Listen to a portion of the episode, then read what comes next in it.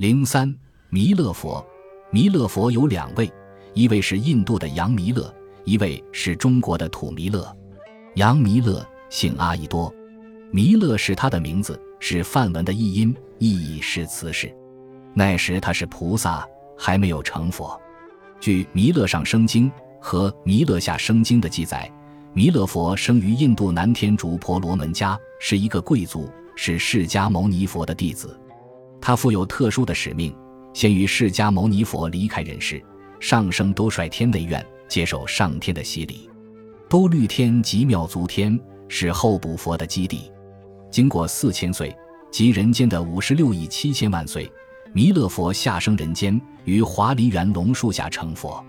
释迦牟尼佛死后，他作为接班人，广传佛法，成为佛教领袖。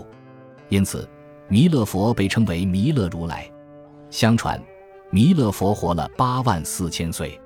土弥勒名叫弃子，五代时后梁的和尚，浙江奉化人，号长听子。这是一位充满神秘色彩的怪和尚。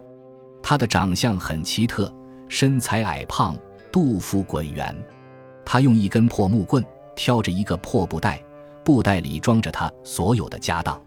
他居无定所，随处而安，还经常说出一些让人摸不着头脑的话，像个疯和尚。人们给他起个外号叫布袋师。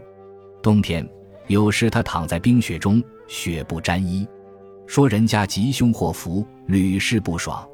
他脚着湿草鞋。天就要下雨，足履干木屐，天就要大旱。他曾作歌道：“指个心心心是佛，十方世界最灵物。纵横妙用可怜生，一切不如心真实。万物和舒心合意，何劳更用寻经意？”他非常崇拜主观的心，认为心是十方世界最灵物。他有时作偈以自于抒情，偈偈是佛经中的唱词。曾记道：“一钵千家饭，孤身万里游。青木关人少，问路白云头。”表现了他的乐天达观的性格。